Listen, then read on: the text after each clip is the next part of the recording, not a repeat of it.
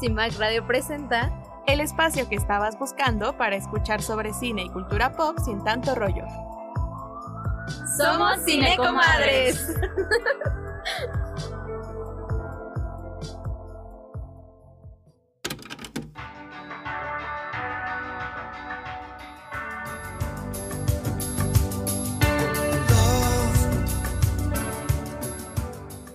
Buenos días a todas y todos. Espero que todo vaya muy bien en este 23 de noviembre de 2023. Nosotras les saludamos a través del 106.1 FM y Spotify con el nuevo capítulo de Cinecomadres, donde hablamos de cine y series sin tanto rollo. Hoy en cabina estamos Sujei Moreno. ¿Qué ondis? Jessica Loher. Hola, buen día. Y Paloma López, su servidora. El día de hoy hablaremos sobre chick flicks, mejor conocidas como comedias rosas. Sujei, ¿por qué no nos cuentas un poco sobre este tema? Claro, bueno, pues en las chick flicks encontramos todo tipo de clichés sobre mujeres, pero no solo las chicas fantaseamos con finales felices, cuentos de hadas, esa amistad que no tiene límites, el amor de ensueño que nos hace actuar con locura, todo eso forma parte de este género. Y aunque las características están llenas de estereotipos, ¿quién no ha suspirado por un amor verdadero? ¿Quién no ha imaginado una amistad incondicional? Entre esas diez cosas que odias de él y esas damas en guerra hay amor de por medio. Entre ese desayuno con diamantes y los 16 deseos de un adolescente hay una chica intentando lidiar con sus sueños. También hay drama y confort, lágrimas y risas. Respiramos y empatizamos con la protagonista. Es la esencia de las chick flicks. Así que cuéntanos, Jess, en teoría, ¿qué son las chick flicks? Bueno, empecemos por la definición de este, entre comillas, subgénero que en lo personal, más que un subgénero, considero es una etiqueta un poco prejuiciosa que se le ha puesto a las películas protagonizadas por mujeres con tramas sencillas y nuevamente, entre comillas, superficiales. Según las académicas Susan Ferris y Mallory Young, las chick flicks son películas comerciales que atraen directamente a un público femenino y en las cuales la audiencia es testigo de la lucha de la protagonista o protagonistas por conseguir sus felices para siempre. En las más actuales, estos desenlaces están vinculados al éxito profesional y o la superación de un viejo amor en compañía de las amigas más cercanas. Aunque es verdad que el elemento romántico casi siempre está presente. Que acá entre nos no está mal, pero siempre es refrescante ver que el objetivo de la protagonista no está relacionado con obtener al chico de sus sueños. Lo increíble de este tipo de películas es que podemos disfrutarlas en historias con matices de thriller, melodrama y por supuesto en comedias, que son las más populares. En mi top 3 están Damas en Guerra, Romy y Michelle, y una que recuerdo con cierta nostalgia es la saga de Triunfos Robados, porque la pasaban al menos una vez al mes en el Canal 5. Let's go todos. Soy fan. Paloma, Sujei, ¿ustedes qué opinan sobre las chick flicks? Pues sinceramente me gustan mucho. O sea, tengo que aceptar que veo ciertas chick flicks y sí me llegan a disgustar o sí, porque sí caen en muchos clichés, ¿no? Pero igual creo que hay unas que no, o que justo como que intentan no, de repente se les va una que otra cosa. este, pero pues sí, en mi top yo creo que están, a él no le gustas tanto, no sé, le gusta que... Siento que es una chick flick diferente. ¿No? Como un poquito menos, eh, menos veloz como las demás. Sí, pero justo como que me gusta como las historias de todas. Bueno, que sale Jennifer Godwin, Jennifer Aniston, eh, Scarlett Johansson.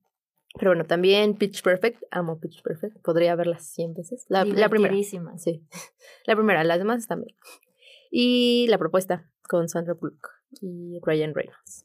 La verdad, es que yo, cuando vi este término, yo no, no dije, ay, chick flicks. Ah, la verdad es que no lo conocía. Entonces dije, ay, pues, eh. Y empecé como a ver qué es. Y justo siento que no es ni un subgénero, es literal como una etiqueta. Y por lo que yo entendí, es que surge como, pues, un término condescendiente para nombrar a películas que apelan eh, o llaman más a la, a la audiencia femenina, ¿no? Por ser muy femeninas.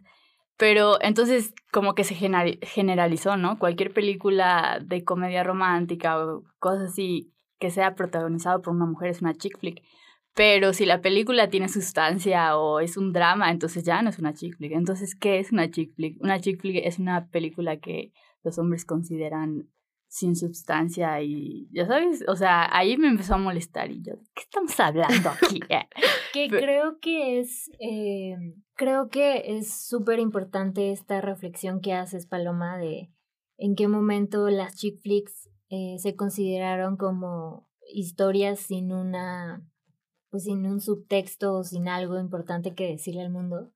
Pero eh, retomando el ejemplo de Triunfos Robados, esa película, a pesar de ser en lo personal 100% chick flick, habla de esta ambición de este grupo de, de porristas y de amigas por ganar algo que no tiene nada que ver con un chico, sino por, por su orgullo, por su potencial.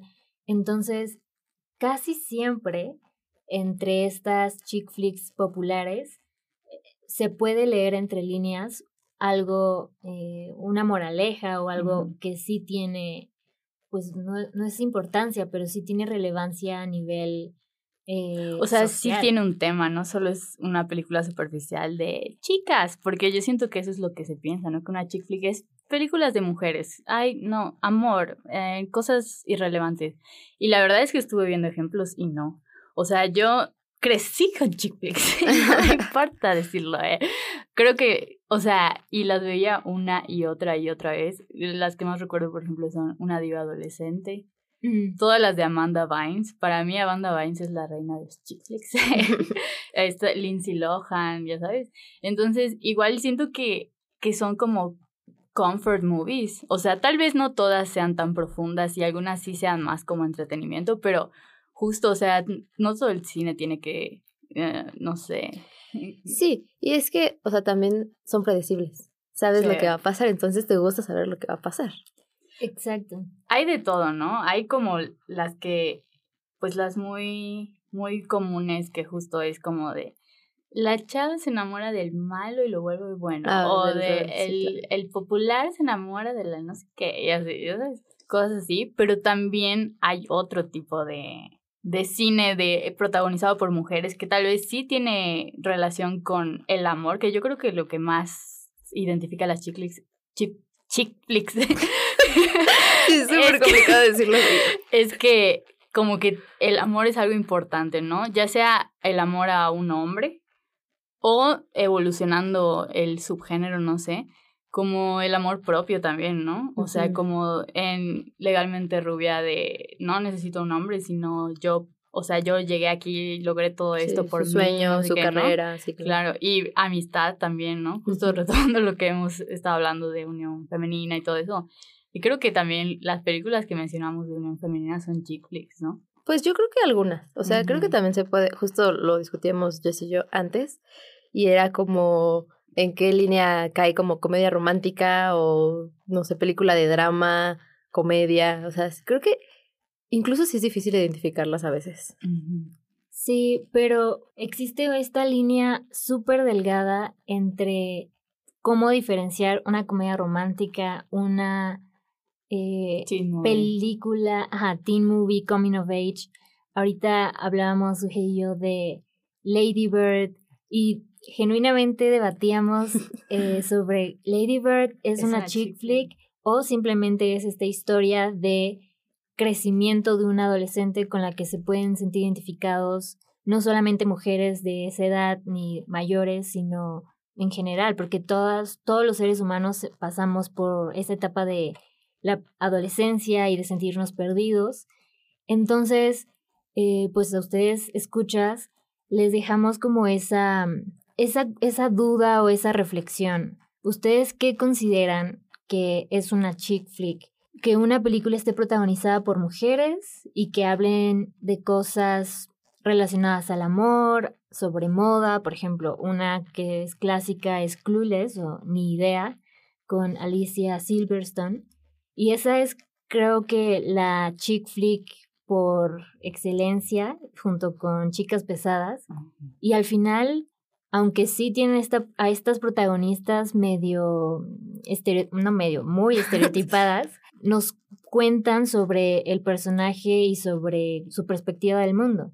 Y justo hablando antes del programa, le mencionaba a Sujei que para este programa leí un artículo de donde se hablaba de por qué era tan importante tener eh, este tipo de películas en nuestra industria y es por la simple razón de que es una pequeña representación de lo que es la experiencia femenina, que claro, no todas pasamos por crisis de no saber qué ponerme o el amor de mi vida está en otro país. O un triángulo amoroso. Ajá, o sea, pero son circunstancias que sin duda pues a la gente enganchan y más, pues sí, a las personas jóvenes entre que será 15, 20 años, ¿no? Como que está esta necesidad de anhelar eso que nos muestran las películas. Pero yo igual creo que el adjudicar el, el término y la etiqueta de que las películas que giran alrededor de temáticas sobre amor son para mujeres, se me hace muy hipócrita.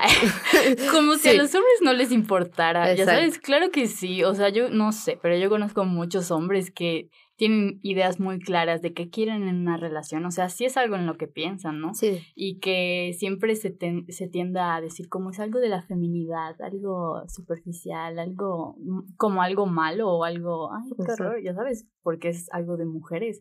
Nada que ver. Sí, no, yo tampoco concuerdo. O sea, y creo que Creo que también justo eso va acompañado de que también hay directores de chick flicks que son hombres. O sea, no y no solo fue como que, ay, me inspiré en una morra. Creo que no. O sea, ellos, ellos sienten lo mismo. Solo que justo como que se dejan llevar como por estos estereotipos de que la morra es la que... La sensible. La sensible, exacto, ¿no? Y, y la que se fija en el amor, pero también, o sea, no es así. O la que tiene que acompañar siempre a sus amigas. O sea, los vatos también tienen amigos. Exacto. Creo que los vatos son más de bro, o sea, ya sabes. Sí, justo eh, buscando como una referencia para este, entre comillas, otra vez, subgénero. Pues la mayoría de películas protagonizadas por James Franco, Seth Rogen, mm. Jonah Hill, esto hablando en, en el ámbito norteamericano, son, no podría decirse que son bro flicks, porque ni siquiera sé si eso existe, pero sí son esta representación de amistad, de vínculo. Por ejemplo, otra que no sé si entraría como en un paralelismo con las chick flicks es la saga de ¿Qué pasó ayer? ¿No? Que es esta aventura de tres amigos y eso, o sea, creo que es importante em, analizar este tipo de películas y sobre todo chick flicks porque pues al final, como lo mencionábamos, ayudan a, a ver las distintas perspectivas y, conflictos también que, con los que lidian las personas, y en este caso, en general, no solo las mujeres. Eh, pues sí, justo, o sea, con esto que mencionas, Jess, literal, ahorita me acordé, eh, cuando estaba viendo para lo del programa no ubicaba, pero justo hay un género que se llama, bueno, un género que es eh, body film o body movie, algo así, que justo se trata de dos chicos, o sea, que son amigos. Literal, este es el género, pero, o sea, justo está como más impuesto en hombres, o sea, en amistad de vatos. Y está como más aceptado, ¿no? Ajá, y no, es como tan, ajá, no está tan infravalorado como las chick freaks. Exacto, creo que el juzgado, como que se juzga mucho la feminidad en general, ¿no? O sea, como de, ay, vas al baño con todas tus amigas. Eh, ya sabes, como si fuera algo malo. y no. eh, igual en esta como búsqueda de referencias de el de chick flicks, nos empezamos a cuestionar como si nuestras películas favoritas con protagonistas mujeres eran chick flicks. Y por ejemplo, una que, que yo me cuestioné fue Thelma y Louise. Y digo, esa no es una chick flick. Sí tiene a dos protagonistas fuertes y que ellas lideran toda la narrativa, pero es una película de acción que simplemente tiene protagonistas mujeres. Entonces, pues ustedes cómo ven, ¿de qué manera podemos diferenciar una chick flick de películas con protagonistas mujeres? Es que yo creo que eso sería como caer en justo ese discurso condescendiente de qué es una chick flick. Porque, a ver, eh, o sea, en primer lugar creo que no hay ningún manual que diga, esto es una chick flick. Entonces lo más que podemos hacer es debatir y pensar en qué películas han sido etiquetadas con esto, ¿no? Y pues no sé, yo sí pensé que Thelma en Luis podría ser una chick flick, pero una chick flick no estereotípica de lo que la gente piensa que es, ¿no? Que es solo, ay, un vato, ay, amor, eh, porristas, no, o sea, es una película de mujeres con problemas de mujeres, ya sabes, y femenina, pero es que es eso, ¿qué es la feminidad, no? Porque tampoco es como que sea súper femenina. Pero ahí muestran dos tipos de feminidad, ¿no? De un lado Telma y el otro Luis, y son muy, muy contrarias. y al final pues eso, nos muestran sus experiencias como mujeres, pero sí, sin duda, sin duda creo que nos gusta etiquetar, ese es el problema. Por ejemplo, lo que mencionaba Sujei del body, ¿qué? Body film, body, body movie, algo así. como, body, body. Ajá, body, es más bien body, creo. Sí, creo que nos gusta eso, etiquetar y como clasificar, pero al final, por ejemplo, esas películas son comedias, ¿no? Eh, Thelma y Luis es una película de drama y acción. eh, creo que ese es el punto de por qué, última, bueno, no últimamente, sino a lo largo de, de los años en que ha existido el cine, pues hemos dividido eso de cine de mujeres, cine de hombres, y es como, no, es, es cine contando experiencias humanas. Y pues eso, las chick flicks son juzgadas, son etiquetadas, y es algo que, que no deberíamos como, como hacer porque al final pues nos pueden sorprender. Estas que hemos mencionado y que vamos a mencionar más adelante son comedias que cualquier persona pueden eh, identificarse porque es eso, tienen una comedia muy atinada y no tiene nada que ver con que sean superficiales o no. Ya hablando burdamente sin analizar, lo que pensamos como chick flicks son muy, muy populares, ¿no? Porque, o sea, ¿qué se me viene a mí cuando pienso en chick flicks? Sandra Bullock, esto de Julia Roberts, Jennifer Aniston, ¿sabes? Y siento que de hecho son em, en, nombres Hugh, Hugh Grant. Ah, Hugh. Mi novio. Hugh Grant, mi novio. Eh, esto de, ¿quién más? Otros de los actores. Eh, Patrick Dempsey. Que son como los galanes, como en las novelas, los galanes son los de las novelas. Colunga, pero eh, Exacto, en Hollywood siento que los que ponen a los sex symbols, a los galanes y a las así, son las las chick flicks y todo el mundo conoce estas películas y las ha visto, ¿no? Por ejemplo, en el caso de Adam Sandler, ¿él hace chick flicks? Sí, sin duda. Aquí la fan número uno de Adam Sandler. este, sí, igual retomábamos hace rato de como si fuera la primera vez. ¿Es una chick flick? Yo siento que no. Es una comedia romántica otra que no es chick flick, pero sin duda eh, rodea estos asuntos del amor es Punch Drunk in Love de Thomas Anderson. Thomas, Paul Anderson. Y con el protagonista Adam Sandler. Pero, pues esa no es una chick flick, es este hombre lidiando con sus emociones y en busca del amor. Y esa es súper, es un clásico. La gente no es de que no la juzgan. Ni Ese sería un man flick. Sí. Pero bueno, ¿ustedes por qué consideran que es importante que se sigan contando este tipo de historias? Pues yo creo que se basa mucho en la, o sea, cómo empatizas con la, con la protagonista, ¿no? Y, o sea, al final, no es que sea algo superficial, simplemente es algo que nos pasa a todas, todos, todes. No sé, es algo que vemos, es algo muy común. O sea, el amor, la amistad, se ve siempre. Entonces, creo que no, no está mal seguir como demostrando esto y seguir demostrando como también la personalidad con la que una protagonista puede manejarlo y puede lidiar con esto, porque hay diferentes caminos, o sea, no siempre tiene que ser como de se queda con el chico, o sea, es como me quedo conmigo. Exacto. Y yo siento que son importantes porque representan la cotidianidad de muchas personas y no solo de mujeres, ¿no? Y aunque como en el colectivo, en la mente colectiva general, no sé, Em, se tiende a juzgar esos temas como mm, superficiales y así. La verdad es que a todos, todos hemos pasado por situaciones parecidas, todos sentimos atracción, todos nos enamoramos, ¿sabes? Entonces es importante y también siento que es importante que refleje cómo evoluciona la idea general de qué es ser una mujer, ¿no?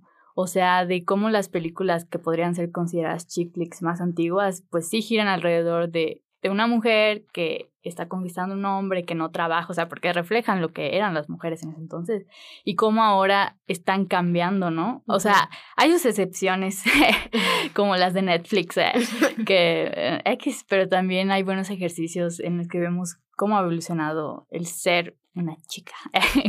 Pero bueno, llegó el momento de irnos a una breve pausa. En lo que volvemos, no se olviden de seguirnos en redes sociales. Estamos como Violeta Radio en Facebook, Instagram y X o Twitter. Y como Cinecomadres en Facebook, Instagram y TikTok. Ya regresamos. Esto es Cinecomadres.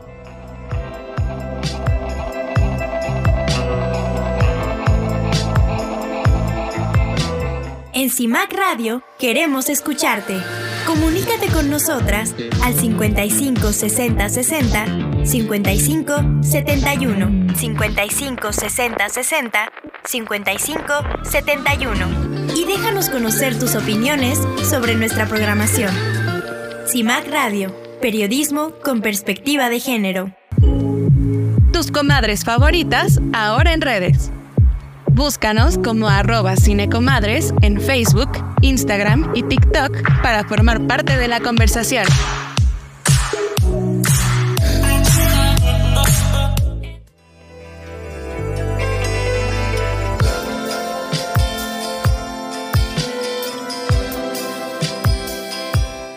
Ya estamos de regreso en Cinecomadres, el programa donde hablamos de cine y series sin tanto rollo. Antes del corte hablábamos de la relevancia de que en 2023 se sigan produciendo chick flicks y creo que nos quedamos con algunas ideas en el aire. Sí, totalmente. O sea, creo que también hay que analizar por qué las más populares son escritas por vatos o por qué los hombres escriben más chick flicks. O sea, casi todas, o por ejemplo, las mi top 3 de películas son escritas por hombres. Sí, y sin duda también las, digo, esto se va a tocar en otro programa, pero eh, este hombre que escribió Nicholas Sparks. Ajá, que, escribió un montón de novelas, de, Diario de una pasión. Sí, esta que les mencionaba hace unos días de un amor para recordar, de una chica que tiene cáncer y se enamora del bad boy.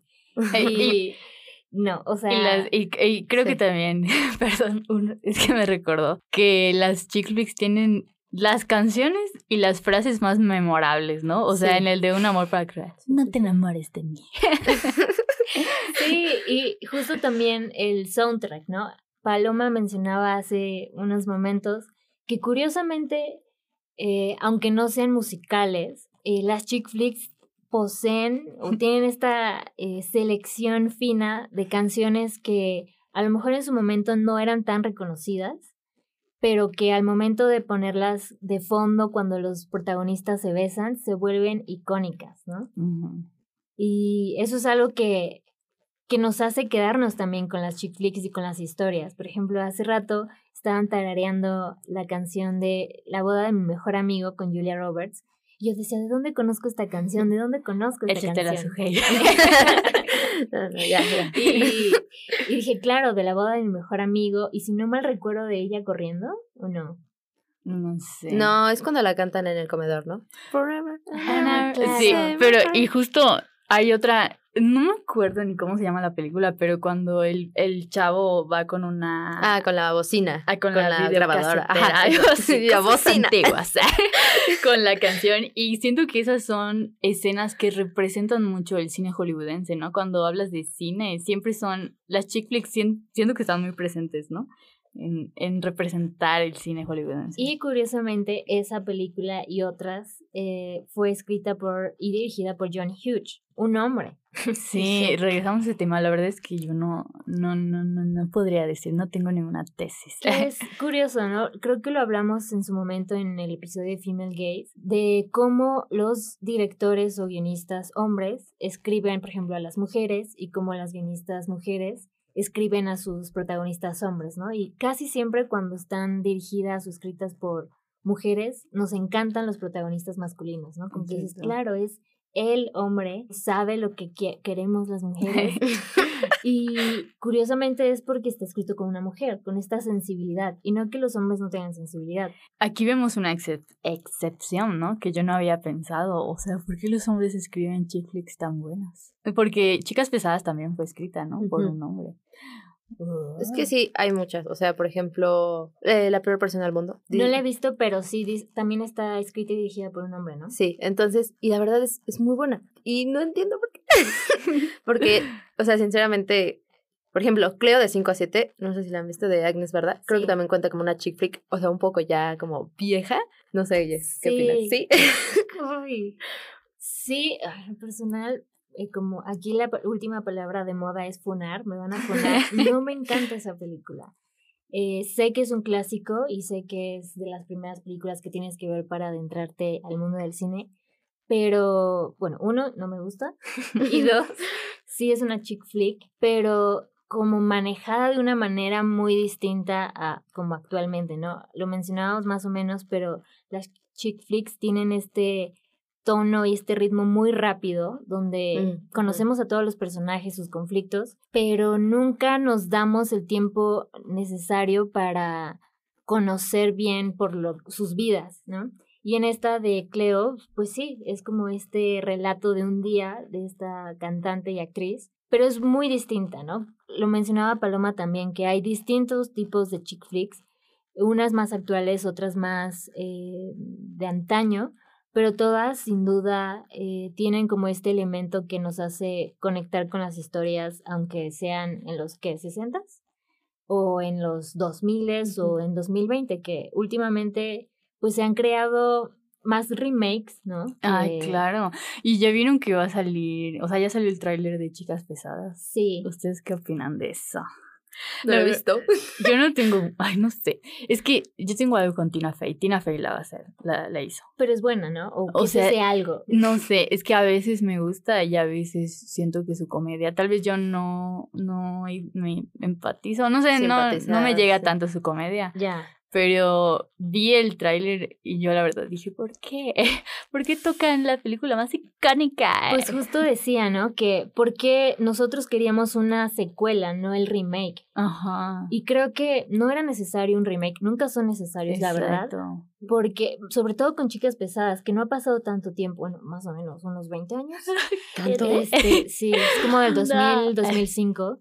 Pero está tan bien escrita y dirigida y Ujú. actuada. Y tan actual, o sea, no es una Exacto. película que Sí, ya no, haya no se pasado, siente o sea, vieja. exacto. no, no había es necesidad timeless. por meter, no sé, no he visto el tráiler, pero influencers o Pero que- celulares. Que yo sepa, sí es una especie de secuela porque sigue siendo maestra en la... O sea, es la misma... Es el mismo lugar y el director y Tina, que era maestra, siguen siendo los mismos.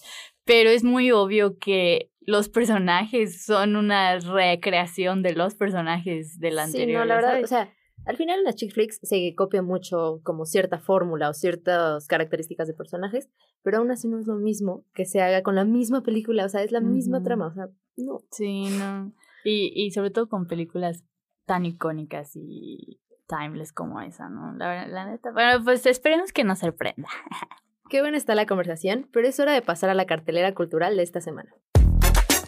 Las recomendaciones semanales de Cine Comadres. En el Museo Caluz se presenta la exposición Tantintán, un mexicano del siglo XXI, donde se reúnen más de 200 piezas de colecciones privadas y públicas del actor Germán Valdés, esto por los 50 años de su fallecimiento. Esta muestra estará abierta al público hasta el 27 de noviembre. En cines, hoy se estrena Napoleón, la nueva película de época de Ridley Scott, con Joaquín Phoenix como protagonista. También se estrena VHS 85, una película tipo metraje encontrado conformado por cinco historias de distintos directores y directoras. Una de ellas está inspirada en el terremoto de 1985. Habrá que verla para confirmar si los comentarios que la han atacado por supuestamente abordar el tema de manera irrespetuosa tienen razón.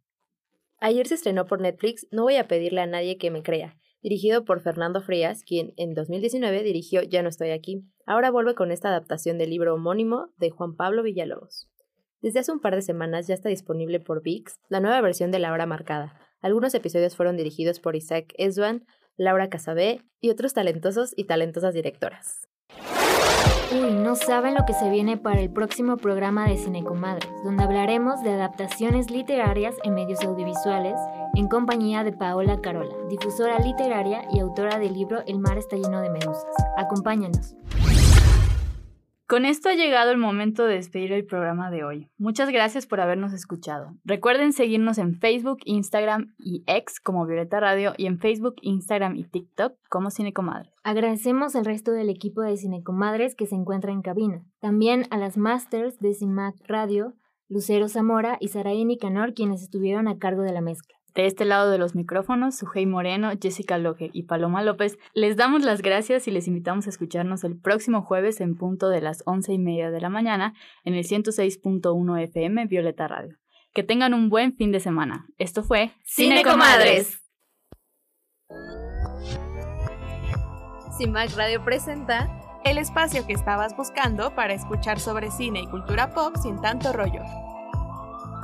Somos Cinecomadres.